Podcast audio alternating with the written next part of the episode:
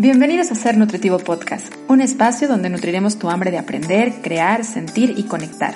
Soy Griselda Jiménez y junto a grandes colegas de la salud y buenos amigos, compartiremos contigo ciencia y experiencia para nutrir tu ser. Hola, hoy voy a empezar este episodio invitándote a hacerte un par de preguntas. ¿Cómo te sientes cuando terminas tu jornada laboral? ¿Qué sensación en tu cuerpo y en tu mente experimentas mientras estás en tu lugar de trabajo? ¿Cómo sientes que tu ambiente de trabajo impacta en tu salud? ¿Cómo es el lugar en el que realizas tus principales actividades laborales? ¿Sabías que alrededor de 8 o 10 horas a nuestro día son dedicadas a nuestras actividades laborales? Esto quiere decir que entre un 38 y un 40% de nuestro día se convierte y se lleva a cabo en nuestro lugar de trabajo. Y claro que esto tiene una completa relación con nuestra salud, tanto física como emocional, y está altamente ligada a nuestra forma en la que podemos ejecutar nuestro trabajo y nos desenvolvemos en esta área. Me queda claro que hoy en día, ante la llegada del coronavirus, de esta pandemia, pues han cambiado muchas cosas en nuestra forma de trabajar para la mayoría de las personas. Y me atrevería a decir que para todas, porque más allá de que tu trabajo sea considerado un trabajo esencial, y continúes haciéndolo desde tu espacio de trabajo, ya sea tu oficina, el punto de venta, el camión de entregas, la línea de producción, etcétera. O a lo mejor eres de los que se han quedado desde casa haciendo trabajo remoto, me queda claro que esta parte de nuestra relación laboral se ha ido modificando.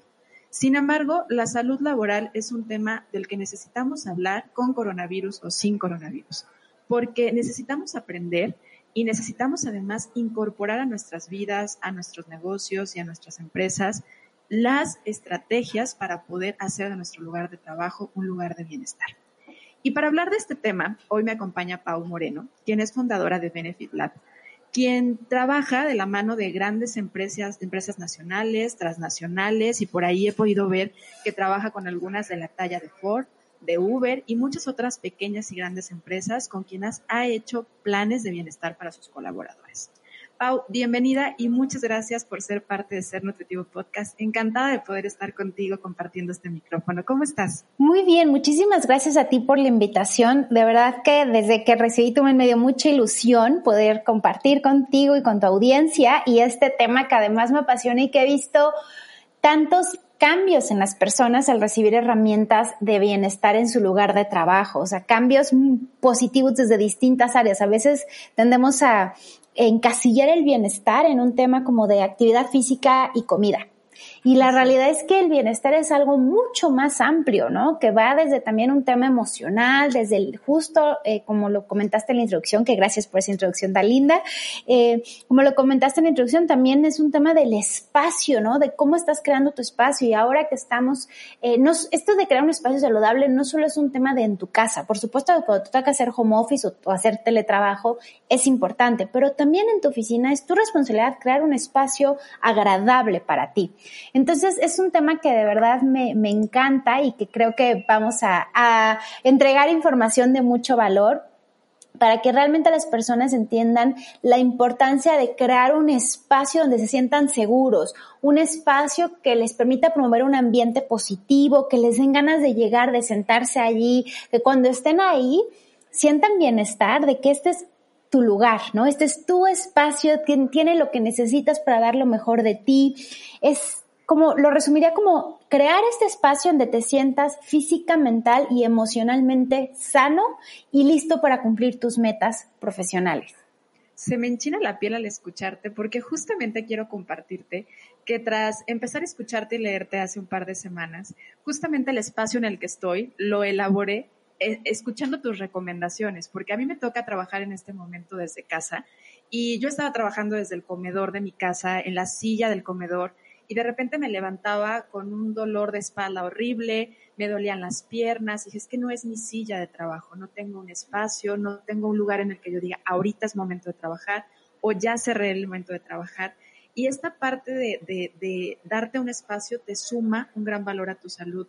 Por eso me encantó poder eh, pues invitarte y saber que vamos a compartir con nuestra pequeña audiencia, pero súper valiosa porque son seres que realmente están buscando nutrirse y esto a mí me fascina. Pau, me encantaría pedirte de favor si me ayudas a presentarte un poco. ¿Quién es Pau Moreno? ¿Qué haces hoy en día?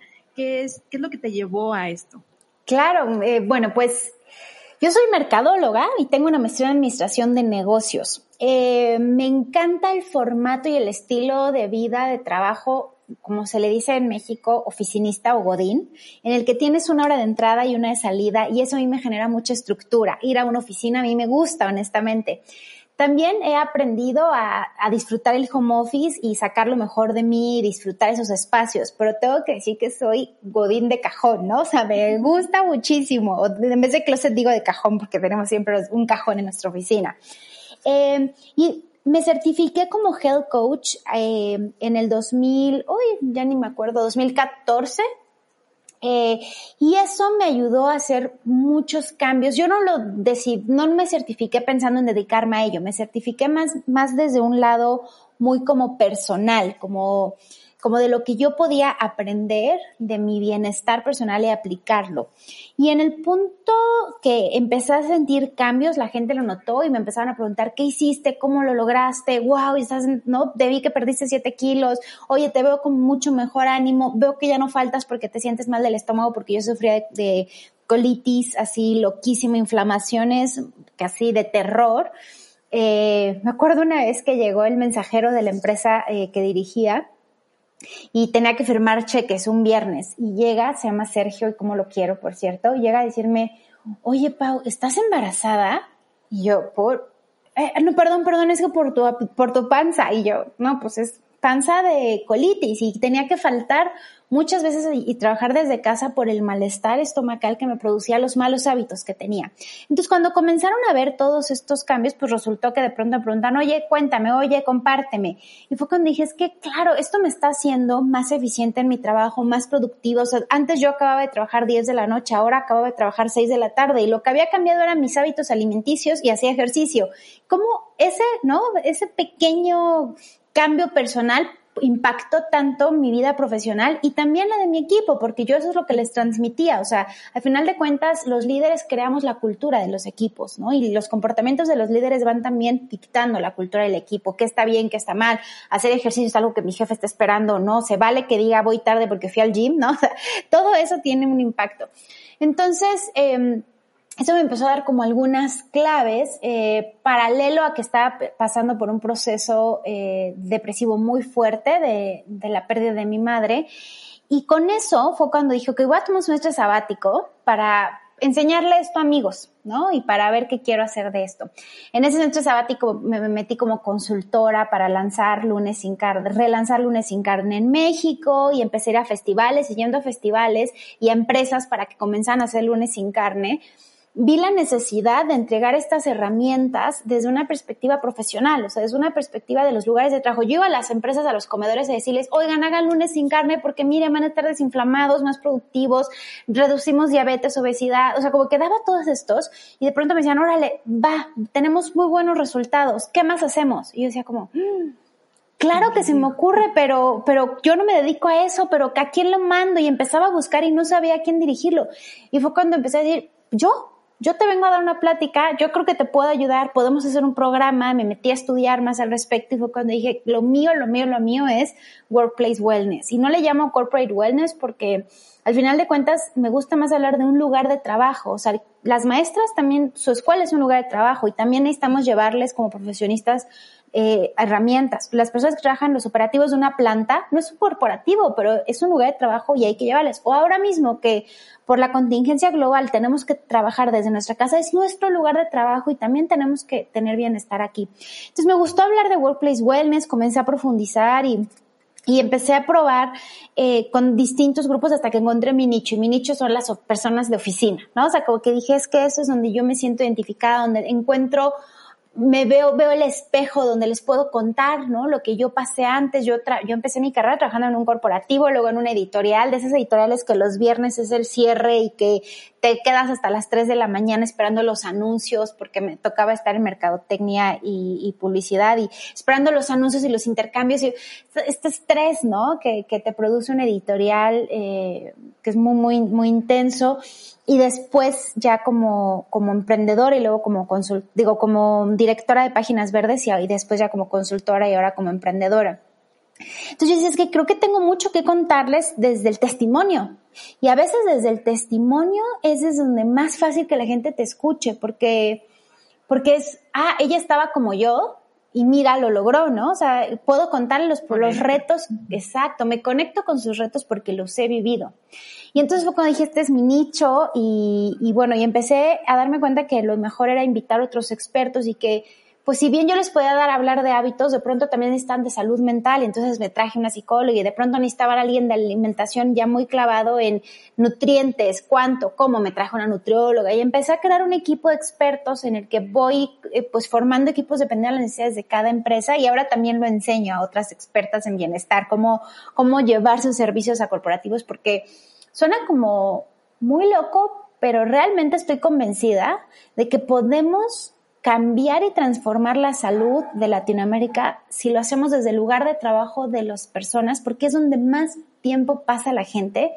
Y las dos barreras más fuertes que tienen las personas para eh, hacer cambios en su estilo de vida son no tengo tiempo o no tengo dinero. ¿Y qué tal si entonces voy a tu lugar de trabajo, entonces se borra la barrera de no tengo tiempo para trasladarme o híjole, es que saliendo tengo que ir con mis hijos porque lo vamos a hacer en tu horario de trabajo que estarías ahí y lo va a pagar tu empresa? derribamos esas barreras y realmente podemos entregar información que permita también que las empresas creen culturas que vayan induciendo conductas saludables, que vayan premiando las conductas saludables en los colaboradores y además que se vayan dando cuenta las empresas que justo creo que hoy más que nunca es visible que el bienestar de los colaboradores realmente está directamente relacionado con los resultados, con la productividad, con el ahorro de costos. O sea, antes, ¿qué más le daba a una empresa si el colaborador tenía diabetes, obesidad o no? Y hoy nos estamos dando con un virus así chiquititito como este, es lo que hace la diferencia entre que tu colaborador pueda regresar a la oficina o no, porque en los programas de reingreso los que tienen obesidad, diabetes e hipertensión no van a poder regresar a su oficina en un, muy buen rato, ¿no? Entonces, eso representa una pérdida para la empresa.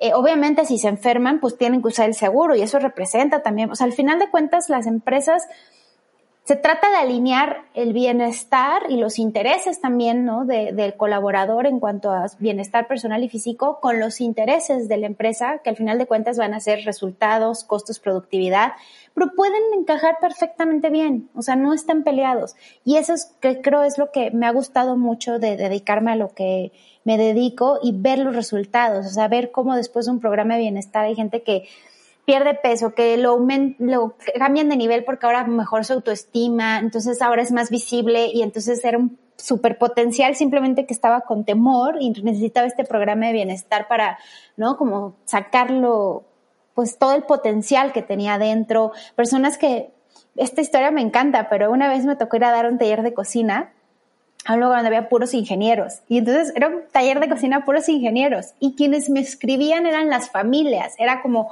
oye, fuiste con mi esposo a dar esta clase y tengo aquí el recetario. En la página 3 es cucharadas o cucharaditas. Y yo, wow, o sea, estos programas que además se extienden a las familias. Por eso estoy convencida que ir a los lugares de trabajo es una gran manera, como si fuera un efecto paraguas, de hacer un cambio radical y contundente en, la salud de Latinoamérica y también en una hora de mi tiempo, en lugar de coachar a uno solo, estoy coachando a 30, pero esos 30 viven con tres personas en su casa y se lo pueden llevar. Entonces se hace como un efecto multiplicador que me apasiona y que por eso dije, de aquí soy, me lanzo a ser emprendedora y dedicarme a, esto y, llevo casi seis años ya en esta pues en este camino y, la verdad es que ha sido muy satisfactorio con altas y bajas como cualquier camino de emprendedor, pero que ya aprendí a disfrutar. Oye, qué bonita tu historia. Muchas gracias por compartirnosla, de verdad.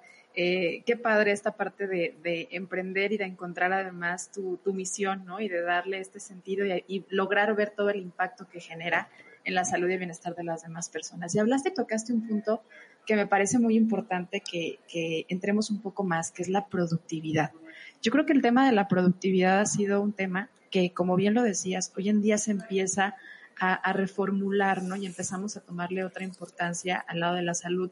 Pero por mucho tiempo, los logros laborales siempre han sido como muy valorados y han sido muy reforzados con una idea que ya se ha vuelto parte de un pensamiento colectivo, que eh, tienes que lograr ser alguien en la vida, ¿no? O sea, así como basándonos en los títulos, basándonos en los reconocimientos, en el poseer artículos de valor, en el tener a lo mejor un puesto ejecutivo de alto rango. Y esto está llevando a muchas personas a enfermedades, porque nos está llevando al, desconocimiento y, al desconectarnos además de las necesidades básicas de una persona, llevándonos a cosas como mucho estrés, situación que se vive de manera muy ardua, muy fuerte en los lugares de trabajo, mucha competencia, insatisfacción, desgaste físico y emocional, y que siento yo que está enfermando y que está siendo parte de esta oleada de enfermedades crónico-degenerativas que hoy, bueno, ante una enfermedad infecciosa se está viendo que son de gran impacto. ¿Qué, relación tú notas o qué enfermedades y condiciones que tú has notado en los mexicanos con quienes has trabajado y colaborado en las empresas estás viendo que tienen que ver con la forma en la que estamos laborando o el estrés laboral?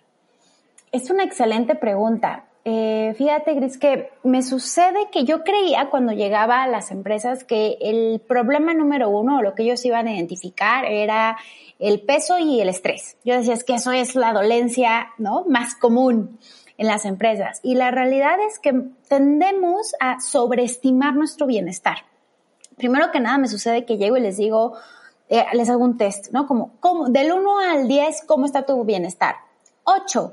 Ah, bueno, perfecto. Pero, ¿duermes bien la noche? Ah, como 5 horas. ¿Descansas? No. Oye, pero ¿te sientes inflamación después de comer o te da sueño? Sí. ¿Tienes dolores de cabeza? Pues nada más diario como a las 6 de la tarde un ratito. Nada más. No, o sea, así te juro. Entonces tendemos a sobreestimar. Realmente hay muchos padecimientos que ya normalizamos precisamente por esto que estás explicando, porque tendemos a creer que es parte de ser exitoso, estar estresado es parte de, ¿no? De la fórmula de profesional. Y al final, uno de los padecimientos más recurrentes, es increíble, pero de verdad, es el, el 9 de cada 10 empresas, el número uno es cansancio es, se sienten agotados todo el día, imagínate. Entonces, y esa es una fórmula que se puede resolver haciendo ejercicio, comiendo bien, reestructurando tu día y también readministrando tu tiempo, ¿no? O sea, al final de cuentas, em, la manera en la que voy distribuyendo mi energía es realmente lo que va a determinar que al final del día tenga eh, ganas de llegar a mi casa y jugar con los hijos, o llegar a mi casa y convivir con mi pareja, o ver a unos amigos y que no diga, ay, por favor que me cancelen, por favor que me cancelen, ¿no? O sea, porque estás tan cansado que ya ni quieres ver a, tu, a tus amigos o tu familia después del trabajo. Entonces, bueno, sin duda creo que el tema de, del cansancio se debe a que le damos justo tanto énfasis y se premia tanto estar ocupado por el trabajo y se premia tanto, hasta los papás desde chiquitos nos dicen como, no, mijito, tu trabajo es primero. No, no, no, cuando acabes de trabajar te marco. O sea, los papás también refuerzan esta, este tema, ¿no? Como de dedícale todo al trabajo. Eh, que sin duda lo que se va a construir, se va a acabar, se va, digamos que, digamos, el resultado de este mal hábito es que nos descuidamos, que nos ponemos como último prioridad y que decimos es que no tengo tiempo a hacer ejercicio, sin darse cuenta que hacer ejercicio es lo que nos va a permitir que rinda más el día es que no tengo tiempo de meditar, sin darte cuenta que cinco minutos de meditar va a permitir que tu primer jornada, o sea, tus primeras cuatro horas de trabajo sean mucho más enfocado que si no te das ese tiempo para meditar y entonces estás cuatro horas pero pajareando, distrayéndote a cada rato, no aprendes, ¿no? Como, como hacer una cosa a la vez.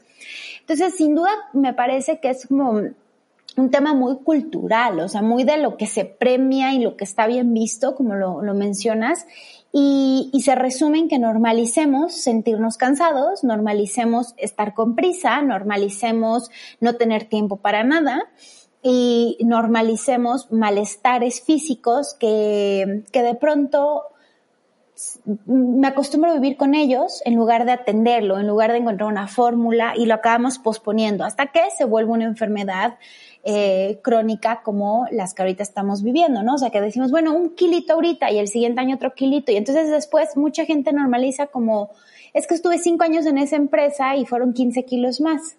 Pero gané mucho dinero, pero di lo mejor de mí, pero me hicieron director.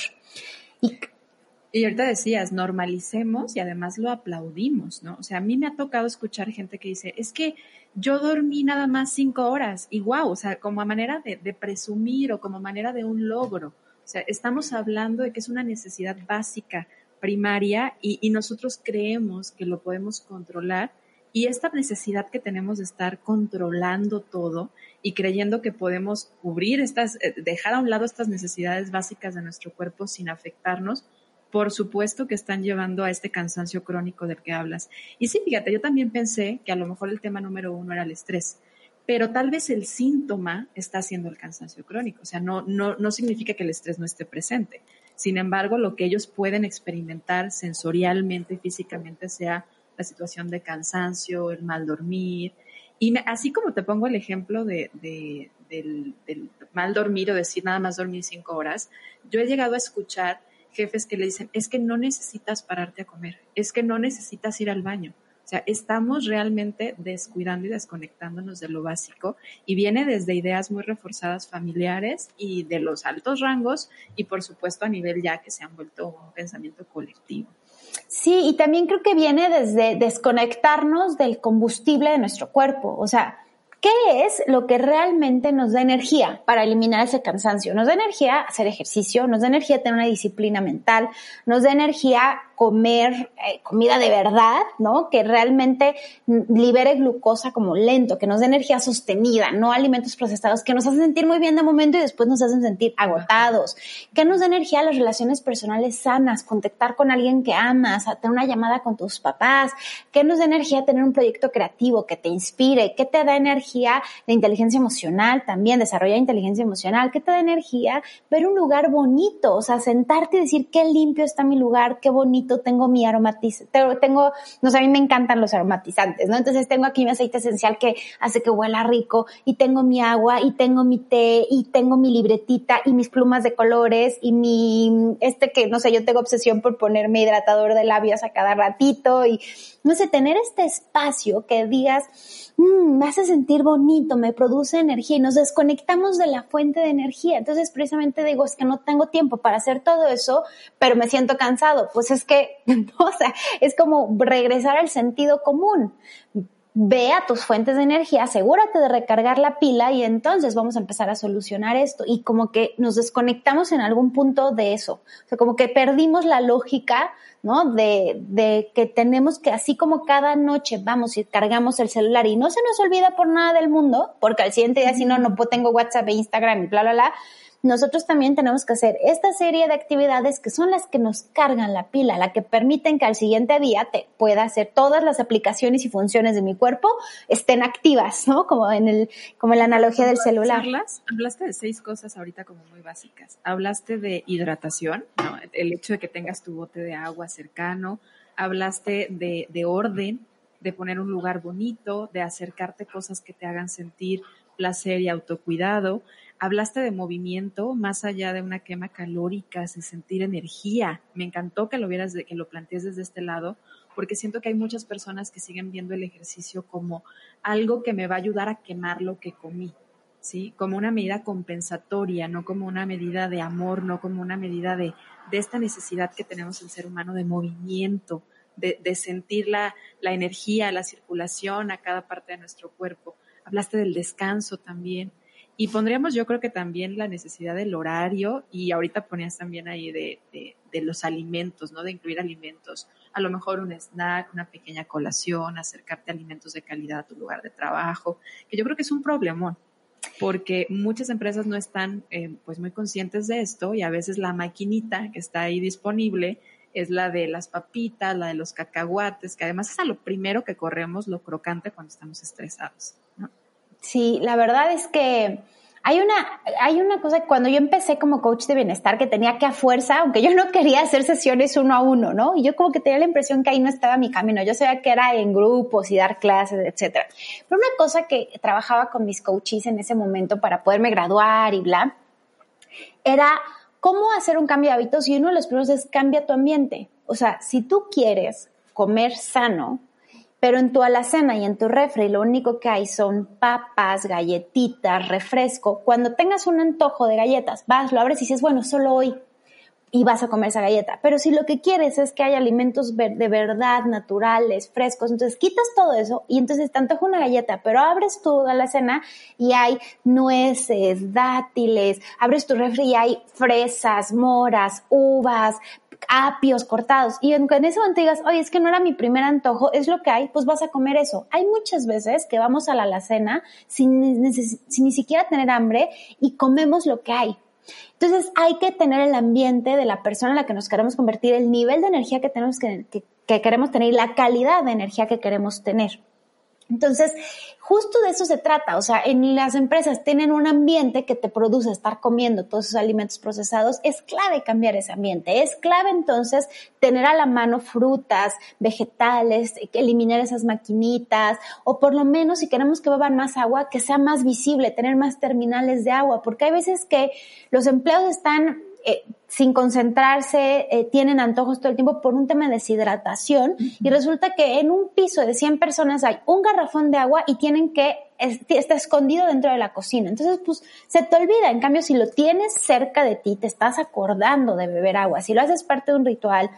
Y también si la empresa propicia espacios de descanso, si la empresa propicia espacios donde realmente puedas relajarte. Hay veces que tienen salas de junta completamente... Eh, digamos que desaprovechadas que podrían convertirse en un meditation room.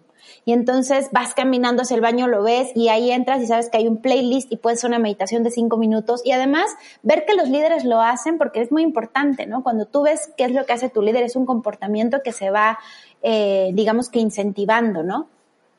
Entonces, creo que hace muchísimo sentido eh, empezar a retomar estas herramientas que, que pues se toman como pasos para poder hacer un cambio de hábitos personal, pero a nivel empresa y también en tu espacio de trabajo, ¿no? Entonces, a mí me gusta mucho esto que te decía de tener tu agüita y tu aromatizante, me, me gusta llamarle como kit de energía, ¿no? O sea, cuál es lo, y cada quien va a tener el suyo. Creo que es algo muy importante. Recordar y partir de la base que el, la salud o el bienestar vienen en distintas formas digamos que tiene distintas presentaciones, por así decirlo, y las fórmulas que cada uno va a crear son distintas.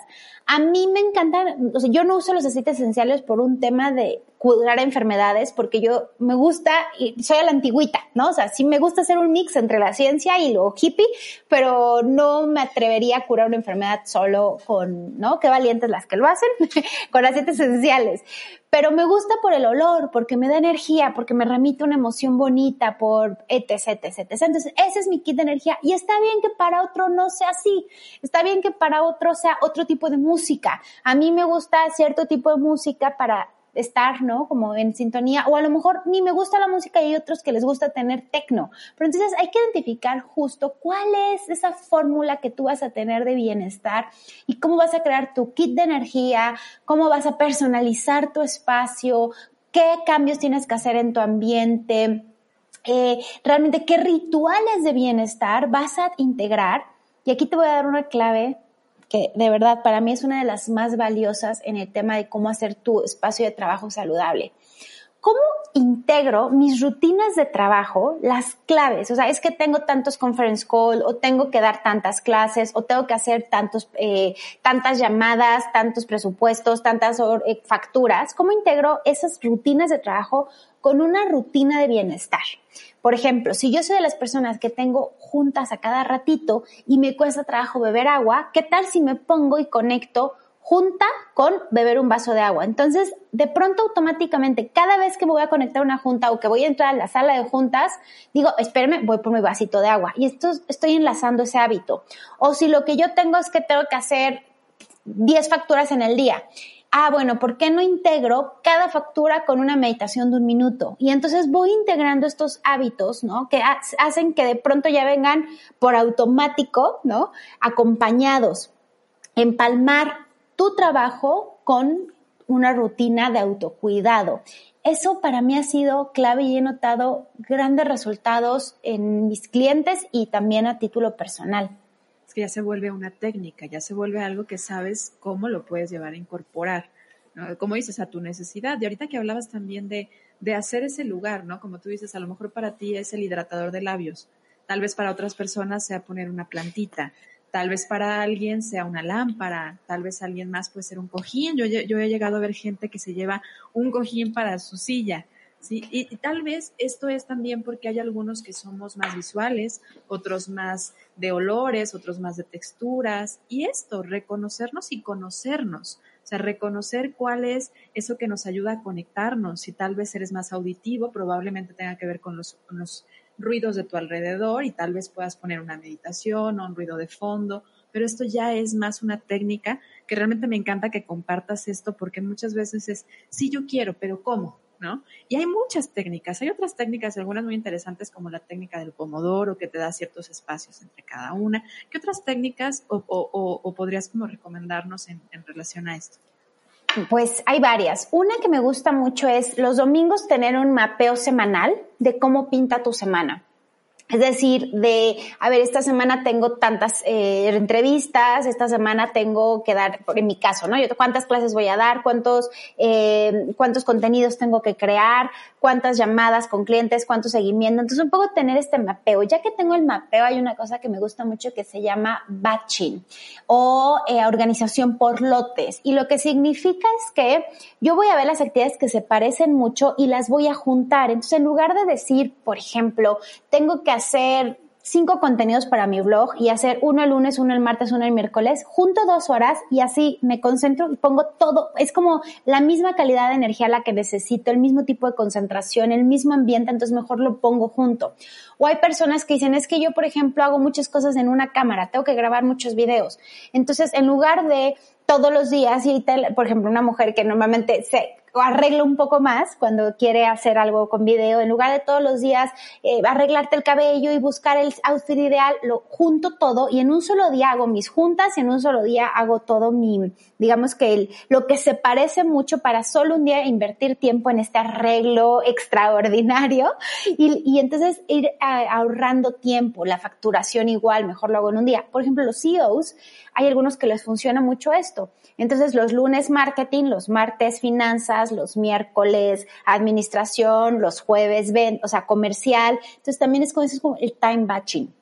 Otra cosa que sirve mucho es hacer tu to-do list o tu lista de pendientes diaria y ya que la tengas lista, después vaciarlo a una agenda, que tú veas si realmente ese to-do list es realista con la cantidad de tiempo que tienes, porque muchas veces lo que nos sucede es que tenemos, nos hacemos una lista de pendientes enorme, no la acabamos, pero ni siquiera fuimos sensatos en decir es que era imposible que cupieran este calendario. En cambio, si yo tengo la lista y después la pongo en un formato, si quieres escrito, digital, en el que digas, ok, de estas actividades, la carta que tengo de sesión de derechos, no sé qué, legal, la voy a hacer de 11 a 12, o tengo que mandar 7 mails, ¿no? La estructura del script para el webinar la voy a hacer de tal hora a tal hora. Y cuando empiezas a acomodar, después dices, wow, es que solo me caben, ¿no? Por ejemplo, por la cantidad de tiempo estas actividades, voy a tener que reacomodar o delegar, que ese es otro punto muy importante en esto de tener un espacio saludable. Ya que tienes esta lista y ya que pasaste todo a tu agenda y ves si realmente es viable acabarlo o no, entonces vas a ver cuál no tienes que delegar. Y una recomendación súper importante es que siempre dejes como un espacio de backup o de colchón, porque invariablemente van a surgir imprevistos. No tenemos el control de todo. Entonces va a haber algunos imprevistos y si tú tienes siempre como 45 minutos de colchón que te permitan reestructurar tu agenda fácilmente sin sentir que estás dejando de hacer pendientes esenciales, eso va a ser muy, muy, eh, pues muy bueno para tu bienestar también mental y de productividad pero además, si al final resulta que por alguna razón mágica todo fluyó perfecto, tienes ese tiempo libre, ¿no? O para ti. Es muy importante también incluir en tu agenda descansos y comida. O sea, yo pongo en mi agenda, a esta hora voy a hacer ejercicio, a esta hora voy a comer, a esta hora voy a estudiar, este espacio voy a tomar de descanso, que es muy, muy útil porque a veces se nos olvida y nos saltamos con, o sea, ponemos justo el bienestar de último momento. Y tus no negociables, hay mucha gente que de pronto se levanta y entonces con la prisa y entonces a veces si acaso desayuna y se siente y ya está trabajando ahora en home office o que se van corriendo, no se bañan en el coche, en el coche medio van desayunando y es, por ejemplo, hacer innegociable en la mañana tener al menos una rutina o ritual para ti. En mi caso, por ejemplo, es hacer ejercicio, tener una meditación, un desayuno saludable y mi espacio de arreglo personal. Para otras personas es a lo mejor leer, para otras personas es eh, hacer ejercicio y estudiar algo que les encante. O también me encanta también escuchar un podcast. Y poco a poco hacerla cada vez menos negociable. Yo empecé de tener cero tiempo para mí en las mañanas a 15 minutos, a después 20 minutos, a después 30, a después decir, me paro más temprano, pero yo necesito dos horas y media para mí en las mañanas. Y ni hablar, no es negociable. Claro, hay días que tengo viajes de trabajo y pues se tiene que mover un poco. Y yo voy eligiendo qué de eso de vez en cuando puede reacomodarse, pero jamás, jamás, jamás voy a tomar, ¿no? O sea, antes decía sí una junta a las nueve de la noche, o sí un coaching, o sí, ahora ya digo, no es negociable, no puedo esa hora. Y ya, o sea, no va, no se va a caer el mundo. Entonces creo que eso también va a ser muy, muy importante y supongo que eh, tú estás familiarizada con la técnica Pomodoro, que es muy, muy interesante y tú creas espacios de trabajo en el que como si fuera este reloj de, este timer, ¿no? Que se tiene en las cocinas, que es como un tomatito, que normalmente son 25 minutos, entonces tú le das una vuelta, 25 minutos, en el que estás concentrado, no te distraes en nada. Cuando acaban esos 25 minutos, haces 5 minutos de descanso. Y otros 25 minutos de concentración, y luego 5 de descanso, 5, 25 de concentración, 5 de descanso, y cuando cumples 4 ciclos, tienes 25 de descanso. Y esto lo que sirve es que como que en vez de querer extender y estar como forzando a la mente, le dices, no te preocupes, o sea, ahorita vemos Facebook, ahorita vemos WhatsApp, ahorita vemos todo eso, estos 25 minutos no te distraigas, vas a tener tu premio de 5 minutos de distracción. Y entonces vas creando un flujo. Hay personas que les sirve hacerlo más extendido, que dicen, yo puedo hacerlo de 40 minutos. Bueno, pero el tema es crear estos como eh, no lotes, no sé cómo decir, espacios, ¿no? En los que tú vas a decir, yo tengo esta capacidad de productividad de concentración, mejor dicho, y después me doy un descanso. Quienes tienen hijos les funciona mucho porque dicen, bueno, si tengo hijos aquí, mi hijo tiene la capacidad de 20 minutos concentrarse en esa actividad, entonces mis espacios los hago de 20 minutos para que mientras dibuja, yo me concentro en esto y después regreso 5 minutos, tal.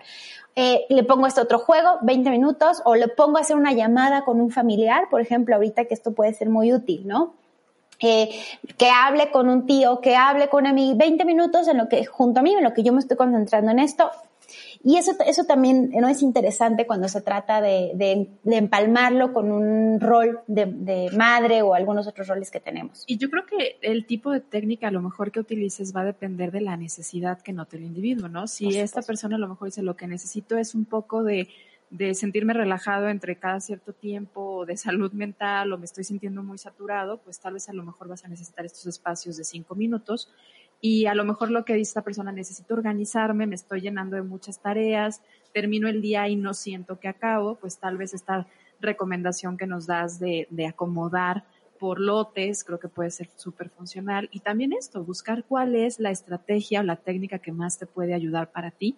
Porque me encantó que pones el ejemplo ahorita de las mamás, que por supuesto es todo un reto quienes están haciendo el trabajo remoto. Y hablemos un poquito de esto, eh, del reto del, home office, del reto del trabajo remoto ahorita, en este momento de, de, pandemia que me imagino que te han buscado varias personas porque sí, para quienes esto era algo nuevo, pues sí fue como, como, híjole, ¿y ahora cómo le hago? Sí, pues en realidad es un reto, pero que también nos ayuda a cuestionarnos. Justo me parece que nos ayuda a cuestionarnos si los formatos de trabajo que teníamos eran los que realmente nos hacían más productivos o que nos hacían más felices, ¿no? Simplemente. O es como es el único que conocía, no me daba cuenta que este otro me gusta más. Eh, y también los jefes, los líderes se pueden cuestionar si, si esta necesidad de control es eh, útil o no es útil, si a lo mejor vale la pena ser un poco más flexible con tu equipo y trabajar un poco más por proyecto. Creo que eh, me encanta que este reto se acompaña de, encontrar nuevas fórmulas, que es algo que me parece que nos hace falta como sociedad.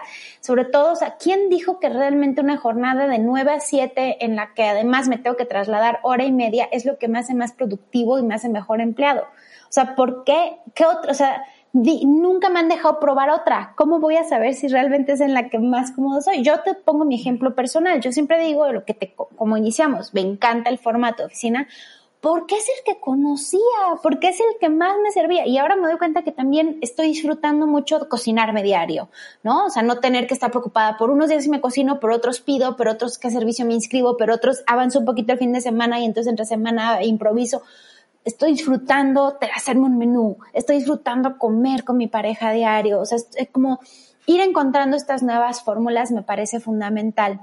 Y también, eh, pues, eh, también descubrir, ¿no? Como por ejemplo, yo nunca había dado cuenta la relevancia que tiene para mí tener una vista hacia una planta y lo productiva que me hace ver verde en una ventana, ¿no? O lo productivo, algunos colores que he descubierto que me hacen sentir más en armonía o que me producen mejor bienestar.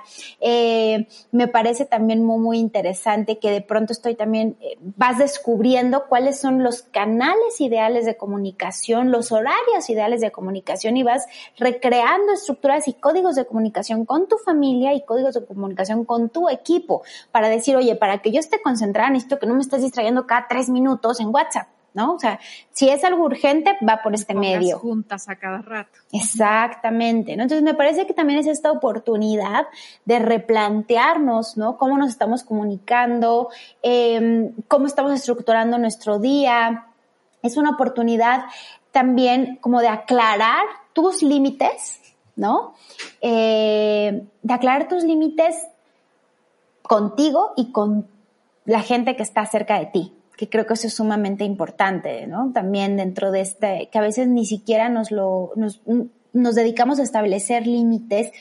Eh, y me gusta mucho que antes de pronto crear estos esta disciplina la hacíamos porque tengo que llegar al trabajo, pero aprender esta capacidad que tenemos de mantenerte disciplinado, encontrar que es algo por ti, porque te, hace sentir mejor. O sea, yo no me paro a las 7 de la mañana o 6 y media de la mañana porque ahora tengo que ir a una oficina. Lo hago porque sé que los días es como un experimento mucho más fácil de hacer, como si fuera una Big Brother, ¿no? Esto, de que estás en una zona controlada en la que entonces puedes ver, ah, hoy que no hice ejercicio he tenido sueño todo el día. Y hoy que sí ese ejercicio, wow, fui súper productiva. Ah, hoy que comí estas galletas, me dio un montón de sueño después de comer. Ay, hoy que tuve este snack, mira qué bien. O sea, es como este espacio de, de modo científico ver que sí y que no te funciona y como no hay distractores y como no hay, ¿no? Como otros eh, incentivos o personas que te puedan decir come esto o que te digan el pastel de la oficina y tú ni querías, pero pues quieres convivir y no quieres quedarte fuera y te lo acabas comiendo y no ves la diferencia de comerlo o no comerlo, ¿no? No sé si, si estoy siendo muy redundante, pero... Me encanta, no, me encanta que lo compartas así porque tal cual, o sea, esto puede ser una posibilidad de autoconocimiento de ver tus posibilidades, de aprender lo que te gusta, de, de recrearnos, de, de poder ver qué es lo que sí, qué es lo que no. Y, y, además creo que pues viene un cambio muy interesante también en los modelos en los que se van a estar trabajando en muchas empresas. Y creo que la apertura y el autoconocimiento va a ser la mejor herramienta que podemos tener hoy quienes estamos trabajando desde casa o desde cualquier punto en el que estés laborando. Y hace ratito platicabas un poco sobre estas empresas o, o, grandes empresas en donde de repente tienen 100 personas y hay un solo garrafón y, bueno, hace un par de meses entró en México justamente una norma que es la norma 035, que antes de entrar a nuestra recta final del programa me encantaría tocar un punto, un poco de este punto, porque es una norma que se hace principalmente para prevenir los riesgos psicosociales del ambiente laboral que pueden ocasionar que la persona no tenga bienestar, al contrario, promoverlo. Y, y me imagino que ha sido una posibilidad muy amplia para ti para poder entrar a, las empresas, pero ¿por qué motivar al, emprendedor o al jefe o al gran líder de, oye, tus empleados necesitan esto? Porque pareciera que es una norma que el empresario tomó como otra responsabilidad para mí, ¿no? Pero realmente el bienestar realmente puede sumar muchísimo, y lo hablabas a la productividad. ¿De qué trata esta norma? ¿Cómo la podemos incorporar quienes tenemos pequeños negocios, quienes tenemos un grupo pequeño de colaboradores? ¿Y cuáles son nuestras responsabilidades tanto como, como líderes o como, como colaboradores de una pequeña o gran empresa? Claro, pues mira, esta norma precisamente, como ya lo dices, tiene la intención de... Eh, reducir cualquier riesgo psicosocial que está muy enfocado a estrés y burnout o síndrome del trabajador quemado y también para crear entornos de trabajo favorables en los que se evite, por ejemplo, el mobbing. Mobbing es el bullying en el lugar de trabajo, el acoso laboral, que existe muchísimo, ¿eh? O sea, es como si fuera una escuela a veces este tema, sobre todo en muchos grupos de hombres, entre ellos se molestan mucho y puede producir un tema de depresión, ansiedad, estrés, que no tengan ganas de ir a trabajar.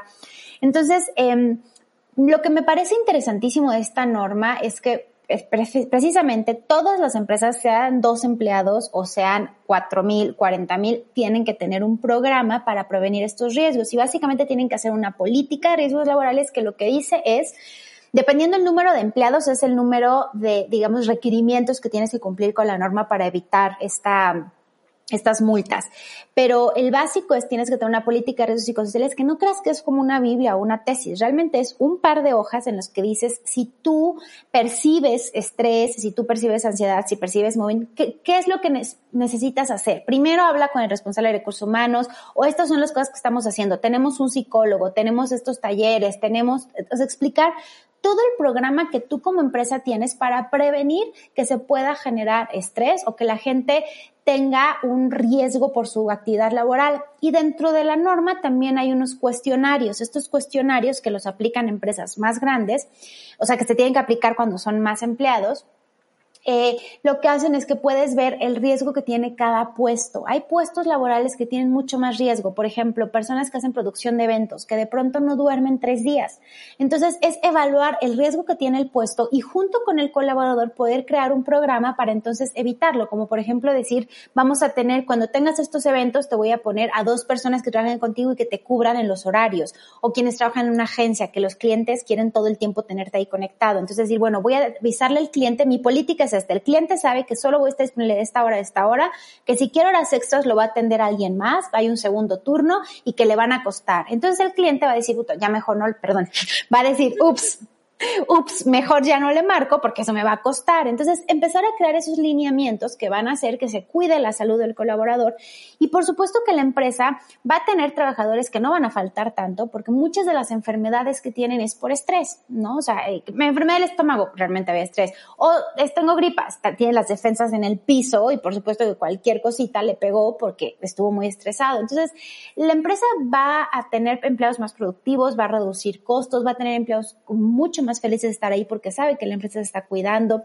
Y creo que no solo la NOM 035 le da visibilidad a la importancia de tener estos programas en las empresas, sino también el regreso, acaba de salir ya los lineamientos para el regreso a las oficinas, para reintegrarlos. Y uno de los lineamientos más importantes es que todas las empresas van a tener que tener un programa de bienestar físico, bienestar mental y prevención. ¿Por qué? Porque ya nos dimos cuenta que sí necesitamos prevenir estas enfermedades. Entonces también creo que va a ser un poco, eh, ya no es que si la empresa quiere o no quiere, se convence o no se convence, sino que se van a dar cuenta que es como así como tienes que constituir la empresa, ponerle un nombre, crear misión, misión, valores, esto va a tener que ser parte de ese kit de constituir tu empresa poco a poco, ¿no?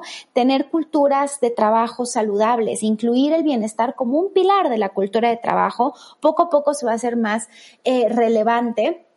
Y precisamente creo que este momento nos está, está como, digamos que quitándole la venda de los ojos a muchos eh, líderes y, y que no lo querían ver, ¿no? Y directivos de empresa que o no lo querían ver o simplemente no habían visto que de pronto muchas, muchas empresas ahorran muchos costos de que la gente esté en su casa y muchas personas que están más felices en su casa y se ahorran costos de estacionamientos porque cada empresa paga el estacionamiento de su colaborador. Normalmente, digamos en un corporativo grandote, ¿no? Normalmente pagan la renta y además cada lugar de estacionamiento. Se ahorran luz, se ahorran los snacks, o sea, hay muchas cosas que se ahorran y muchas veces el colaborador es más feliz estando en su casa con su mascota o con sus hijos o cocinando. Hay otros que no pero muchos sí. De hecho, un síndrome que se va a ver, hablaba con una de las expertas de Benefit Lab, ella experta en salud mental, es que hay personas que les va a costar trabajo regresar, que van a decir, no me regreses, no quiero que se acabe porque estaba muy cómoda viendo a mis hijos cuando nunca había educado a mis hijos yo, ¿no? O eh, papás que de pronto es como yo trabajo de 7 de la mañana a 10 de la noche y veo a mis hijos los fines de semana y ahora estoy involucrado en lo que están viviendo, les estoy enseñando otras cosas como doblar ropa, que a veces estamos tan acostumbrados a, sobre todo en Latinoamérica, a tener la posibilidad de contratar a alguien que nos apoye en las labores del hogar y los niños pues crecen sin saber doblar ropa, usar una lavadora, ¿no? Y que ahora están aprendiendo también. Hay gente que se va como romantizar eso y que también va a decir no me quiero regresar y eso es algo que tienen que tratar las empresas para poder hacer que cuando regresen se sientan seguros, cuidados, tranquilos y no sientan que están perdiendo. Y esta parte, bueno, me quedó clarísimo, nos beneficia a todos. Cuidar el bienestar del trabajador, cuidar el bienestar personal, tú que eres trabajador, le beneficia a la empresa, le beneficia a tus compañeros de trabajo y por supuesto a ti y a tu familia. Entonces, cuidarte es un acto muy amoroso para ti y para tu comunidad. Y me imagino que parte, me encantaría que nos invites, porque yo creo que parte de lo que haces es justamente esto. Si alguna empresa está interesada en tu labor, en lo que haces tú con tu equipo, ¿dónde te pueden contactar? Claro, mira, eh, las empresas que estén interesadas en llevar un programa de bienestar o los expertos en bienestar que están interesados en llevar sus programas a empresas, a los dos les puedo ayudar y me pueden contactar en Instagram, me pueden encontrar como arroba benefitlabmx o en página benefitlab.mx, en Facebook también me encuentran así, o Pau Moreno Benefitlab, en cualquier, les voy a salir por allí. Eh, y también tengo una academia que es Benefitlab Academy, donde tengo algunos retos que te pueden ayudar para iniciar. Si tu empresa hoy no lo está haciendo, pero tú tienes ganas iniciar, tengo un reto llama Energy Challenge, que es fenomenal y que te ayuda con esto.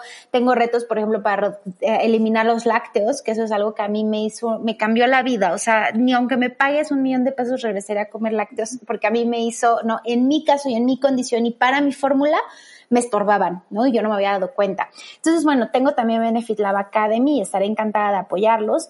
Y una cosa importante ahorita con el cierre que hiciste es la NOM 035 justo no solamente es para la empresa, también tiene, también el trabajador tiene responsabilidades y eso está muy importante. O sea, no hay que dejarle todo la carga a mi jefe o al gobierno o al no sé qué. O sea, tú también tienes responsabilidades y esa NOM es un ejemplo, ¿no? De que tú también tienes responsabilidad de ir a las sesiones que te inviten, porque nada sirve que si no vas al programa, de usar tu buzón de quejas. Entonces, poco a poco también creo que tenemos que retomar nuestras responsabilidades y muchas veces si no le decimos a nuestro jefe, no tengo tiempo, me está haciendo falta, necesito salir más temprano, pues nunca vamos a, o sea, si nada más dejamos que suceda porque así es y ni siquiera intentarlo, no vamos a alegrar un cambio. Entonces, creo que también me gustaría cerrar con esto, con, con de nuestro lado también está eh, hacer una diferencia, acercarnos al de recursos humanos y decirle, oye, me gustaría, ¿por qué no hacemos un programa? O a lo mejor yo te puedo dar una clase mientras, ¿no? A lo mejor tú tienes un talento y puedes decir, te traigo una clase de algo para mis compañeros y eso nos va a ayudar también a tener una actividad de dispersión. Entonces creo que la iniciativa tiene que venir también de uno. Así es. Pau, hay, para cerrar el, episodio de hoy, hay tres preguntas que hacemos a nuestros invitados y me encantaría terminar con ellas para conocerte un poco más. Este podcast parte de la idea de que el ser humano necesita nutrirse en la parte física, mental y espiritual. Y nos encantaría saber cómo tú, Pau Moreno, disfrutas nutrir la parte física. Bueno, varias formas, pero de entrada déjame te digo, yo soy una persona que no hacía nada de ejercicio y que ahora es algo, es mi no negociable, aunque sea hacer 10 minutos, porque me da una cantidad de energía, o sea, de decir, hay veces también, porque soy ser humano, aunque me dedico a este tema de bienestar, que digo, hoy no tengo ganas de hacer nada, o estoy de malas, o estoy triste, o lo que sea, y hacer ejercicio me, pum, rompe con ese ciclo y me cambia, ¿no? Entonces creo que la parte física es esa y también con alimentos que me producen, me hacen sentir bien. O sea, eh, para mí ya no, como que ni siquiera me cuestiono por qué no voy como una hamburguesa de un restaurante porque sé que eso no me va a llevar a cumplir las metas de cómo me quiero sentir. Entonces procuro mucho utilizar esos dos eh, y, soy muy, como se dice en Colombia, juiciosa, ¿no? Con las elecciones que, tengo para, para poder eh, nutrir mi bienestar físico con esas dos herramientas. ¿Y cómo disfrutas nutrir la parte mental? Uy, dos formas. Busco diario, diario tener como un shot de inspiración y yo soy fan de los podcasts, pero muy, muy, muy, muy locamente obsesiva de que diario tengo una nueva cosa que escuché en un podcast diferente. Entonces me encanta tener estos role models y que escucho qué hacen, cómo lo logran, cómo se, sienten eh, más en control de su cuerpo, más en calma mental. Eso es una. Y la otra es que me gusta mucho, yo soy maestra de aplicación mental, entonces me gusta mucho estar cuidando los pensamientos. Hay una cosa que yo le llamo la dieta de pensamientos, ¿no? Y es como diario estar cuidando qué pensamientos me están estorbando y no están logrando que me sienta como quiero, ¿no? Tener, con la energía que quiero tener. Entonces, busco mucho estar seleccionándolos. Es un aprendizaje diario, es algo perfectible todavía. Por eso me dicen, ¿por qué no das clases de eso todavía si ya tienes tu certificación? Porque sigo aprendiendo y, y me gusta mucho eso. Y también procuro tener prácticas de meditación que normalmente para mí son de 5 minutos. Hay gente que las, las logra de 30 minutos. A mí me gusta de 5 minutos, 10 minutos y busco siempre meditaciones guiadas. Soy fan de Headspace, soy fan de las meditaciones de Juan Lucas Martín, soy fan de las meditaciones de Mar del Cerro y de una app que se llama Calm. Así que eso también es no negociable. Hay veces que lo hago en las mañanas, a veces que lo hago en mediodía, hay veces que lo hago en la noche, pero sé que eso es así como un, ¿no? un cariñito para la mente. ¿Y la parte espiritual, cómo la disfrutas nutrir? Pues creo que un poco también lo cumple con, con, el tema de la meditación, pero para mí también me resulta muy espiritual tener contacto con los seres queridos, ¿no? Por ejemplo, me produce mucho bienestar tener una llamada con mi papá, sobre todo creo que después de haber perdido a mi mamá, ahora veo cómo me energetiza y llena mi alma tener una llamada con alguien que amo. Eh, también, por ejemplo, pasar tiempo con, con Andrés, mi pareja, que eso me nutre mucho espiritualmente. A veces creo que tendemos a creer que la espiritualidad es muy de tener un turbante blanco y entonces hacer om todo el tiempo. Y yo noto, por ejemplo, en Andrés como es un maestro para mí, porque él es una persona súper creativa, compone música, siempre lo ves como en calma, buena onda con todos. Yo le digo, es que tú eres súper espiritual, aunque él dice que no y no cree en eso o no se va por ese lado más holístico, pero pasar tiempo con personas así que me, que me inspiran, siento que nutren esta parte espiritual y el alma y me, eh, me ayudan también a imitar algunos hábitos que entonces he descubierto que también para mí pueden ser de, eh, de mucha realización y plenitud personal. Y si tú tuvieras, Pau, el libro de la vida y pudieras escribir en ella una sola frase para futuras generaciones, ¿qué les dirías? Les diría que recuerden que el músculo de la felicidad es el pensamiento y que entonces hay que cuidar mucho precisamente eh, cómo estamos, ¿no? Cómo estamos ejercitándolo, porque de pronto hacemos muchos ejercicios y muchas repeticiones de pensamientos desagradables o de mala vibración, en lugar de hacer muchas repeticiones y muchos ejercicios de pensamientos que nos hacen sentir mejor. Qué interesante. Muchas gracias por ese regalo. Por ahí lo vamos a incorporar al libro de la vida, que ya lo estamos haciendo digital porque es súper valioso lo que nos están regalando quienes están colaborando con nosotros en la entrevista en Ser Nutritivo Podcast. Pau, encantada de conocerte más. Gracias por compartir este tiempo contigo, todo tu conocimiento, tu experiencia. Muchas gracias por haber sido parte de Ser Nutritivo Podcast. Ojalá la vida nos dé la oportunidad de que no sea la, única vez, sino que puedan ser muchas más. Muchísimas gracias. Por favor, ¿qué quieras agregar? No, pues muchísimas, bien, sí, muchísimas gracias a ti. Gracias por este espacio, por tu generosidad para permitirme compartir este tema y eh, pues estoy sorprendida que cubrimos tanto en tan poquito tiempo, así que eres una excelente entrevistadora. Gracias. gracias. también por lo que me enseñas hoy y gracias por, por, por, entregar esta información a tu comunidad. Me parece grandioso tu, tu labor y tu iniciativa con el podcast. Eh, te mando un abrazo muy grande y a todos también les deseo, como dice mi papá, que hago un día muy luminoso. Qué lindo, muchas gracias. Lo recibo con todo amor y también te mando uno. Muchas gracias, Pau, y gracias a ti por haber escuchado este episodio de Ser Nutritivo Podcast. Nos escuchamos el siguiente jueves. Gracias.